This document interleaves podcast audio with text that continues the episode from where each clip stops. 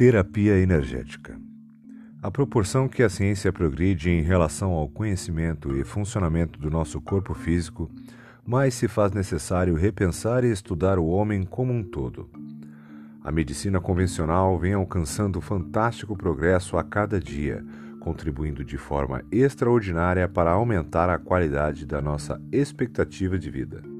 O corpo humano, entretanto, precisa ser compreendido como um todo, incluindo o significado das teorias recentes de Albert Einstein, já traduzidas no meio acadêmico, a fim de tratarmos o corpo humano de forma holística.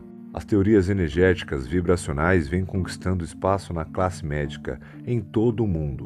Há um número cada vez maior de profissionais médicos que procuram interar-se sobre o método Reiki, a fim de canalizar a energia curativa para complementar o tratamento convencional.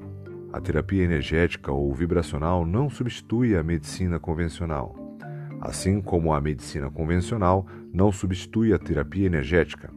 Cada qual atua em campos diferentes de um mesmo ser humano.